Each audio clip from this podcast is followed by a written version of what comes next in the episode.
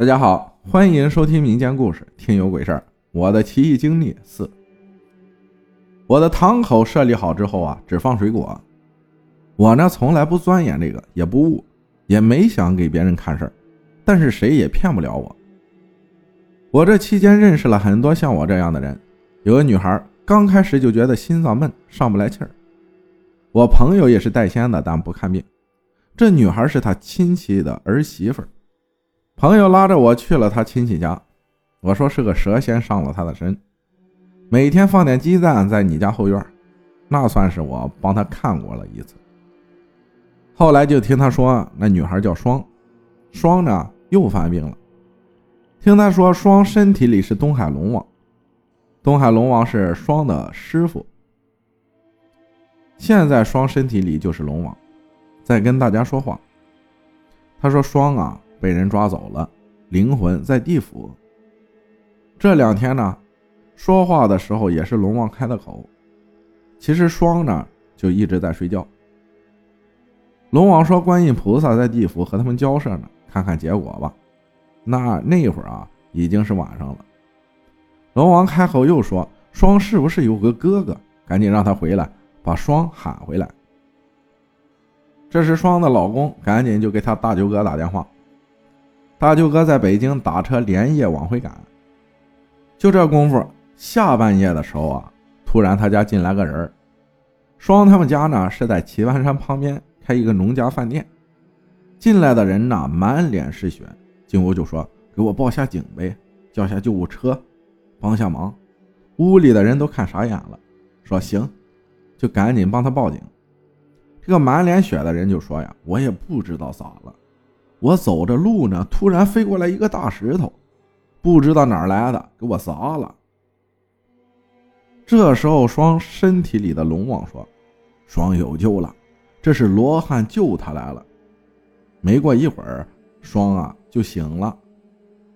后来，双说他被地府人给他带到了一个屋子里，锁在了一个箱子里，箱子里都是水，他喝了不少。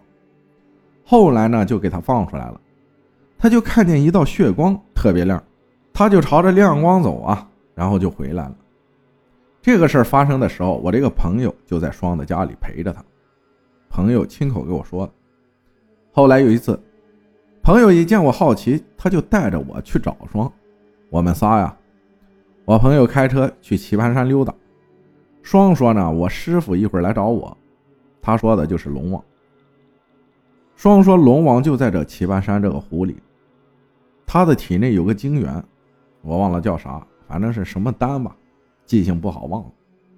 是龙王的一个儿子给他放在他这里保管的，有些细节呢我记不清了，大概就是说的双说他的地位很高的。有一次他被请去东海，龙王龙母上座，他被叫坐在旁边。他说那个位置很重要，不是谁都能坐的。双说他和哪个龙子比较好。还有哪个龙子比较坏？龙子们之间也勾心斗角。他详细讲了，我记不住了，我也不想编。我们在棋盘山望着湖，双说：“我们回去吧，一会儿师傅和那三个龙王就来找我了，来取经元，就像龙珠吧。”我和朋友就跟他回去了。大炕上，我、我朋友、他婆婆，双把别人撵走了之后，他让我们打了四碗水。放在炕的东西南北，他坐在最里边盘着腿儿，等了一会儿，他说：“把门打开。”不一会儿，他就开始笑，说着仙语，很客气的。然后他就用那个手势，两手掌心向上，从腹部缓慢往上抬，张嘴，就是这样，睁开眼睛，然后又说了什么，接着他说：“走了。”我说龙王长什么样啊？他说和画里的差不多，只是四个龙头，身体没有显现。